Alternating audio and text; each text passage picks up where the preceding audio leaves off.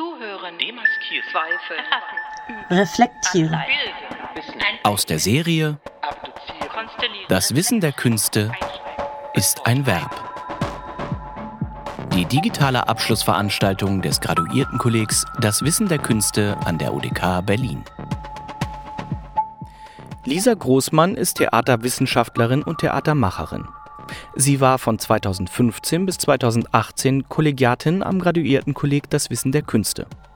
In ihrem Dissertationsprojekt erforscht sie das Wissen, das in Theaterproben hervor und eingebracht wird. Momentan arbeitet sie als wissenschaftliche Senior-Assistentin an der Hochschule der Künste Bern und als freiberufliche Dramaturgin und Performerin für die Performance-Theatergruppe Interrobank. Reflektieren. Ein kleiner Prolog. Wenn die Gedanken während des Zuhörens abschweifen, dann beginnt vielleicht das Reflektieren. Dann kann gerne eine kleine Hörpause eingelegt werden und später weitergehört werden. Reflektieren möchte ich hier im Kontext des Wissens der Künste als eine Praxis beschreiben, die zum einen in der Rezeption, also der Wahrnehmung der Künste, und zum anderen in der Produktion, also den künstlerischen Prozessen, ausgelöst und prozessual durchlaufen werden kann.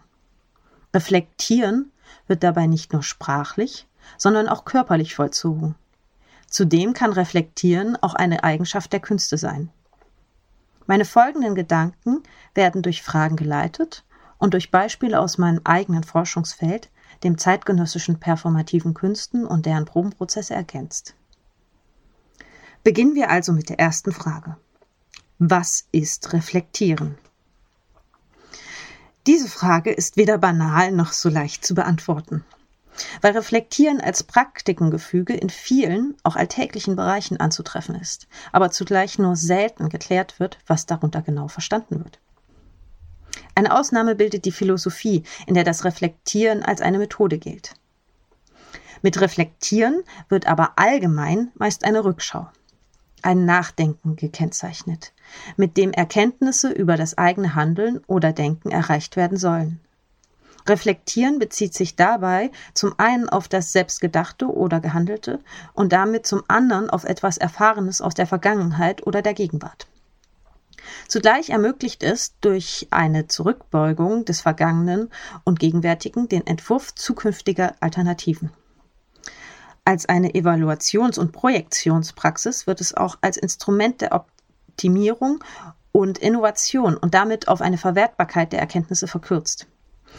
Diese Operationalisierung des Reflektierten gehört streng genommen nicht zum Reflektieren in der Philosophie, aus der das Reflektieren in andere Wissenschaften und alltägliche Bereiche übertragen wurde. Was bedeutet Reflektieren in der Philosophie? In der Philosophie versteht man unter Reflektieren die Zitat kritische Prüfung eines Gedankens wie Martin Gessmann im von ihm herausgegebenen philosophischen Wörterbuch zusammenfasst. Den Begriff und das Konzept dahinter hatte René Descartes maßgeblich geprägt. Er hatte den Prozess der Erkenntnisgewinnung als Untersuchungsgebiet für die Philosophie erschlossen und das Reflektieren als spezifisch philosophische Tätigkeit bestimmt. Descartes entlehnte den Begriff der Optik, denn wie bei der Reflexion des Lichtstrahls, findet ein Zurückbeugen statt. Der Gedanke eines einer Denkenden wird auf diesen zurückgeworfen. Dadurch entsteht zunächst laut Thomas Zwenger in dessen Beitrag Reflexion im neuen Handbuch philosophischer Grundbegriffe der Zitat Selbstbezug des Denkens. Zwenger macht zwei Weisen dieser Selbstbezüglichkeit des Denkens aus. Zum einen den Zitat Rückbezug des Subjekt des Denkens auf sich selbst, also den Selbstbezug der Reflexion, und zum anderen den Zitat Bezug des Denkens auf die Formbedingungen des Denkens, also den Weltbezug der Reflexion. Reflektieren und das Reflektierte haben demnach eine Selbst- und Weltreferenzialität, in der sich die jeweiligen Reflektierenden spiegeln. Und was bedeutet Reflektieren in den Künsten? In einer der wenigen Begriffserklärungen, vor allem für die Künste, grenzen Selma Dubach und Jens Badura in ihrem Aufsatz Denken-Reflektieren im Handbuch Künstlerische Forschung das Reflektieren vom Denken ab. Den Unterschied sehen die beiden in der Selbstbezüglichkeit und in der Thematisierung von Erfahrenem im Reflektieren. Sie sehen dabei im Sinne ihres Schwerpunkts auf die künstlerische Forschung in der künstlerischen Praxis eine Zitat forschende reflexive Praxis, die zum Zitat Medium für die Selbstbefragung würde. Diese reflexive Praxis ist nicht vorrangig propositional, also der Wahrheit und der sprachlichen Explizierbarkeit verpflichtet. Im Medium der Künste kann auch implizites Wissen und Zitat ein unbegriffliches Denken reflektiert werden. Doch nicht nur in der explizit als künstlerischen Forschung firmierenden Kunst findet ein Reflektieren statt. Annemarie Matzke schreibt in ihrem Aufsatz Das Theater auf die Probe stellen das Reflektieren als grundlegende Praxis des Gegenwartstheaters. Zitat Das Gegenwartstheater sucht nicht nur nach neuen Arbeitsweisen, sondern reflektiert diese in seinen Inszenierungen als Frage danach, wie Theater gemacht wird. Ästhetik und Arbeitsform sind nicht zu trennen. Hier wird demnach gezielt ein Wissen der Künste durch Reflektieren hergestellt. Dies passiert beispielsweise, indem kollektiv organisierte Theatergruppen in ihren Proben und Inszenierungen gesellschaftliche Themen und Mittel, Formen wie auch Funktionen des Theaters oder Institutionalisierungsformen sowie Praktiken des Theaters reflektieren. Sie stellen dabei Selbstbezüge zu unter anderem ihrer persönlichen Rolle in der Gesellschaft, ihre Professionalität und Verortung in einem theatralen Diskurs bzw. einer Theaterszene oder als Mitglied einer Institution oder eines Systems her und thematisieren oft auch den Kontext dieser. Diese Reflexionen manifestieren sich, wie Matzke schreibt, in den künstlerischen Arbeiten und vermögen so ZuschauerInnen zum Reflektieren ihrer eigenen Position als ZuschauerInnen, Teil einer Gesellschaft und so weiter anzuregen. Das Reflektieren findet also in und mit den Künsten sowie durch und über die Künste statt. Es gilt also zu fragen, wer reflektiert hier eigentlich was? Wie gerade anhand des Theaters angedeutet wurde, kann Kunst die Form und der Inhalt wie auch der Auslöser des Reflektierens sein. Das heißt, neben den KünstlerInnen, die durch und über die Kunst reflektieren, können auch die ZuschauerInnen zum Reflektieren durch die Künste gebracht werden. In seinem Buch Kunst als menschliche Praxis untersucht Georg W. Bertram die Spezifik der Künste und verweist dabei auf ihr Vermögen, Reflexionen im Kunsterleben auszulösen. Mit Bezug auf Kant und Hegel arbeitet er die jeweils für das Reflexive der Kunst bestimmte Charakteristika heraus. Zum einen das Zusammenspiel von Einbildungskraft und Verstand bei Kant und zum anderen das Vermögen zur sinnlichen Anschauung bei Hegel. Auch wenn Bertram in der Möglichkeit, Reflexion auszulösen, eine Spezifik sieht, so gibt es dafür jedoch keine Garantie. Auch besteht keine Garantie, dass die ZuschauerInnen, wenn sie denn reflektieren, das von den KünstlerInnen intendierte reflektieren. Wann wird also durch und mit den Künsten reflektiert? Wie gerade deutlich wurde, kann die Kunst ein Reflektieren auslösen. Bei der Nutzung der Kunst als Medium des Reflektierens werden im Gegensatz dazu gezielt Formen der Reflexion genutzt. Reflektieren kann also sowohl bewusst initiiert oder durch etwas unwillentlich ausgelöst werden. Für ein Wissen der Künste ist beides relevant. Das eher zufällige auf etwas stoßen und das gezielte nach etwas suchen. Zur bewussten Initiierung des Reflektierens tragen heute vielfach institutionalisierte Praktiken bei. Sowohl für das Projektieren als auch für die Rechtfertigung in Berichten, die für die Akquise von Geldern, für das Belegen von Tätigkeiten und die eigene Weiterentwicklung werden meist schriftliche Reflexionen eingefordert. Und in mündlichen Auswertungsgesprächen wird ein sprachliches Reflektieren ebenfalls gezielt durchgeführt. Diese Praktiken sind mit Beobachtungsschemata also spezifischen Foki und Mustern der Selbstkontrolle und Selbstbeobachtung verbunden. Andreas Reckwitz verortet diese Foki und Muster im Aufsatz Praktiken der Reflexivität, Zitat, unweigerlich vor einem kulturellen Horizont von Unhinterfragten. So schließt jedes Beobachtungsschemata Beobachtbares aus und ermöglicht oftmals nur einen Ausschnitt zu reflektieren. Solche Beobachtungsschemata sind im Feld der Kunst zum Teil hochgradig etabliert und Bestandteile von Zitat generativen Routinen, wie Katharina Kleinschmidt für Artistic Research im Tanz beschreibt, wie ich allerdings auch in Proben für Gegenwartstheater beobachten konnte. Beobachtungsschemata werden demnach gezielt eingesetzt, um Wissen der Künste hervorzubringen. Neben dem bewussten Beobachten und institutionalisierten Reflexionsformaten kann ein Reflektieren, wie schon erwähnt, durch Kunst und zudem durch Irritationen ausgelöst werden. Irritationen durchkreuzen die Pläne und Routinen. So können auch in Beobachtungsschemata ausgeschlossene Themen plötzlich in den Fokus treten und kleine oder größere Krisen auslösen. Irritationen und Krisen sind unter anderem als Anekdoten kolportiert oft fester Bestandteil der Erzählungen über künstlerische Prozesse und tragen zur Mythologisierung von KünstlerInnen oder künstlerischen Arbeiten bei, wie Jens Roselt im Band Chaos und Konzept anhand von Max Reinhardt ausführt. Plötzliche Hindernisse, Veränderungen, Unzufriedenheiten oder Scheitern unterbrechen eine Routine und erfordern zur Etablierung einer neuen Routine eine Lösung des Problems durch Reflektieren.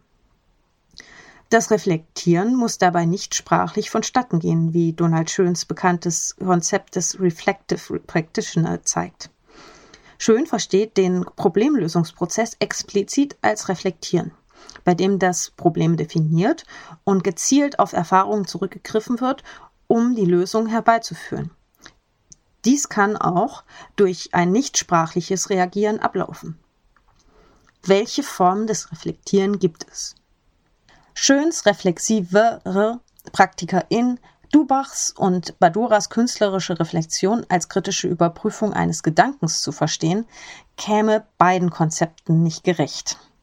In ihnen kann man jedoch ebenfalls ein Reagieren auf eigenes Tun mit Selbst- und Weltbezug sehen, weswegen sie als Reflexion bezeichnet und damit aufgewertet werden. Formen des Reflektierens, die ein nicht begriffliches und damit theoretisches Erkenntnisgeschehen umfassen, werden als praktische Reflexion bezeichnet. Mit dem theoretischen Reflektieren sind innerliches über sich selbst nachdenken, schriftliche Evaluationen, wissenschaftliche Reflexionen und kollektive Gesprächsformate, also das, was weithin als Reflektieren bekannt ist, beschreibbar. Das praktische Reflektieren wird dem theoretischen nun gegenüber bzw. an die Seite gestellt. Pierre Bourdieu beschreibt praktisches Reflektieren innerhalb seines Praxis- und Habituskonzepts als Vermögen, auch unbewusst Praxis im Vollzug an Veränderungen anzupassen. Für das praktische Reflektieren ist damit kein begrifflicher Erkenntnisvorgang, der ein intentionales Handeln veranlasst, nötig. Wichtig ist Bourdieu dabei die Konsequenzhaftigkeit, also eine wirkliche Veränderung, wie er in seinem Buch Meditation betont. Der bereits für das reflexive Vermögen der Kunst angesprochene Georg W. Bertram sieht in der praktischen Reflexion nicht das praktische Pendant der theoretischen Reflexion wie Bourdieu. Ausgehend davon, dass Reflektieren in Zitat Praktiken, in denen sich Menschen mit sich selbst auseinandersetzen, stattfindet, konzipiert er es vielmehr als Fortsetzung. Theoretische Reflexion ist dabei zunächst das bereits bekannte Erkenntnisgeschehen, das eine Distanz schafft und eine Zitat Objektivierung von eigenem vollzieht. In der praktischen Reflexion werden laut Bertram dann die Erkenntnisse auf diese Praxis übertragen. Praktisches Reflektieren ist ein wirksames sich zu sich Verhalten, mit dem die eigene Praxis verändert wird.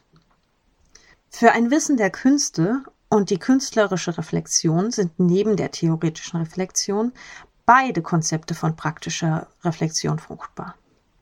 Während Bourdieu nämlich das implizite Wissen hervorhebt und wertschätzt, beschreibt Bertram eine Wiedereineignung, eine Inkorporierung der Erkenntnisse. Zusammen mit der theoretischen Reflexion werden hiermit verschiedene Konstellationen reflexiver Reaktion beschreibbar. Der Reaktion von begrifflicher Theorie auf begriffliche Theorie, mit dem man könnte sagen klassischen philosophischen Konzept. Der Reaktion von begrifflicher Theorie auf Praxis in einem allgemeinen Verständnis der Reflexion, der Reaktion von Praxis auf Praxis bei Donald Schön und Pierre Bourdieu und zuletzt der Reaktion von Praxis auf Theorie bei Bertram. Was bedeuten all diese Aspekte des Reflektierens für künstlerische Prozesse? In künstlerischen Prozessen kommt es zu einem Zusammenspiel der unterschiedlichen Aspekte des Reflektierens. Von der bewusst geplanten zur zufälligen Herbeiführung über die verschiedenen Bedeutungen, die Kunst dabei spielt, bis hin zu den verschiedenen Formen des Reflektierens und zuletzt die verschiedenen Anteile des Selbst- und Weltbezugs. Dies wird besonders in Theaterproben deutlich, in denen zahlreiche Prozesse parallel ablaufen. Annemarie Matzke bezeichnet dies als, Zitat, Verschaltung von Produzieren und Rezipieren, wie sie in Arbeit am Theater beschreibt.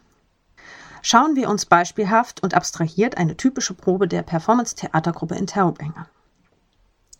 Für die Proben an ihren ZuschauerInnen partizipativen Inszenierungen treffen sich die jeweiligen PerformerInnen mit der künstlerischen Leitung, der Dramaturgin, der Bühnenbildnerin und meist einer Hospitantin.